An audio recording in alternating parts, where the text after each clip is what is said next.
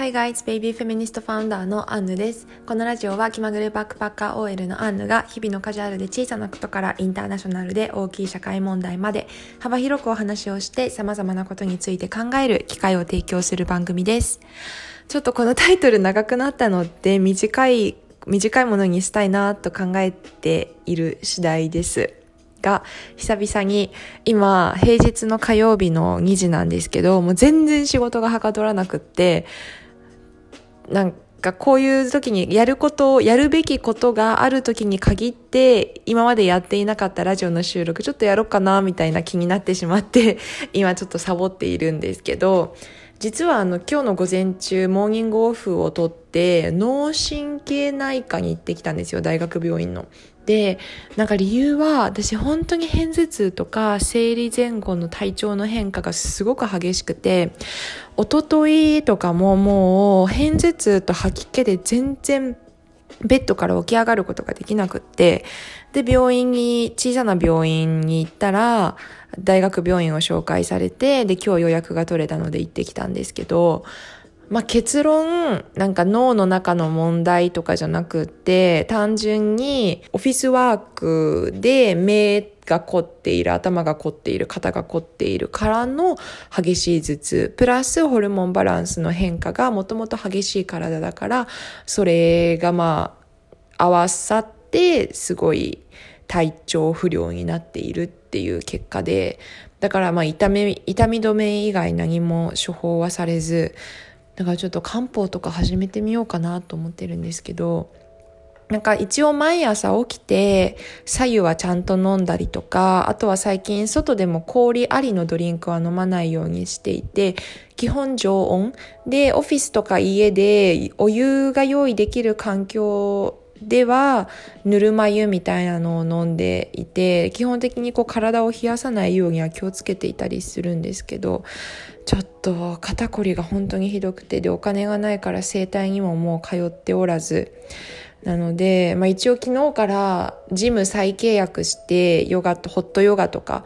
キックボクシングとか含めて筋トレを本格的にまた始めようと思っているんですけどなかなか体調が良くならず。本当に嫌なんだよね。このなんか自分じゃどうにもできないこの体調不良そのホルモンバランスとか生理とかも自然とやってくるこの体調不良と一生これからほぼ一生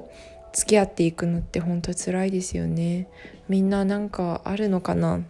一応私低用量ピルは飲んでるんですけどそれでまあそれでもちろん緩和された部分はあるけどあの完全にっていうわけにはいかず辛いですね。っていう感じなんですがまああの午後は仕事をするっていうスケジュールなんですけど結局仕事できずに今家であの久々に彼が出社の日なのでうさぎと2人でいます。最近匂いとか声とかで思い出すことってあるなって思ってあと音楽。例えばなんかうさぎってあんまり匂いしないんですけどまあ近くに寄ってみると少しあの動物っぽい匂いがしたりとか牧草の匂いがしたりとか、まあ、そういう匂いはするんですけどなんかそれが最近すごく愛おしくってあなんかここにウサギがいるっていう感じがしてね なんか私はああ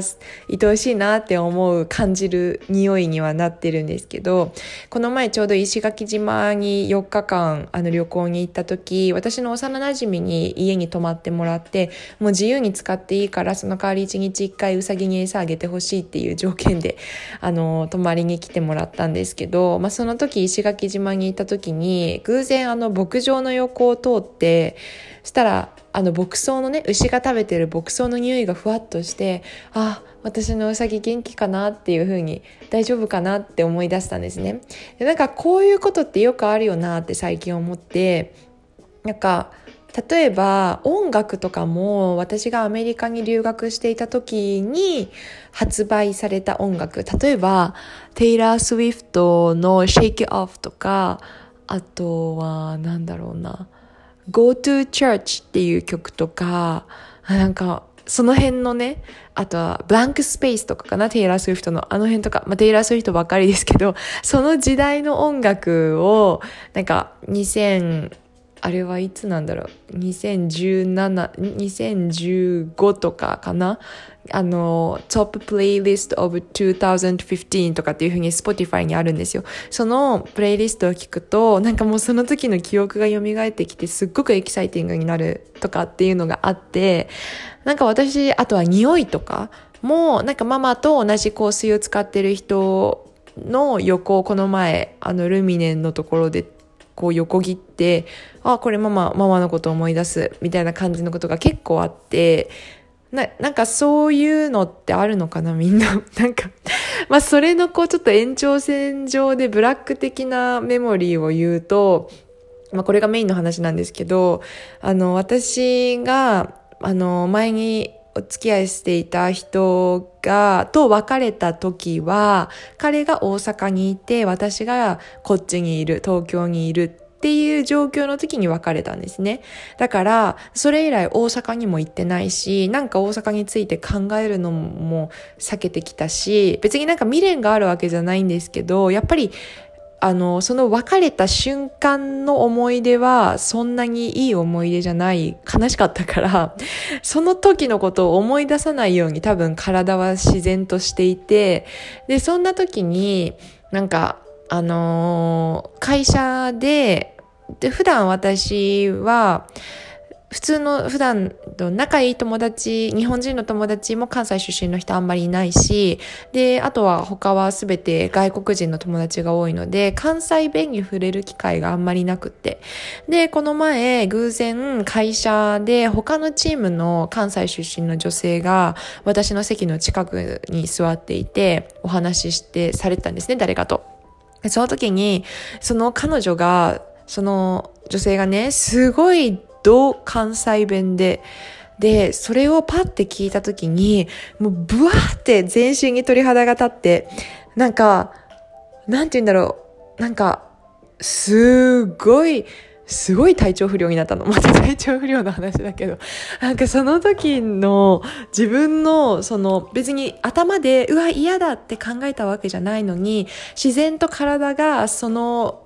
あの関西弁に関してこう拒否反応を示すっていうかそれがあって自分でもすごいびっくりしてもうそこにもういられなくなっちゃってちょっとこうあの、外に出て、コンビニに行ってっていうことがあったんですけど、ここまでなんか体は正直なんだって思ったの。それがすごい衝撃すぎて、いろんな友達にこの話をシェアしたんですけど、どんだけトラウマなのって言われたけど、なんか自分自身頭の脳の中ではそんなトラウマとは思ってないんだけど、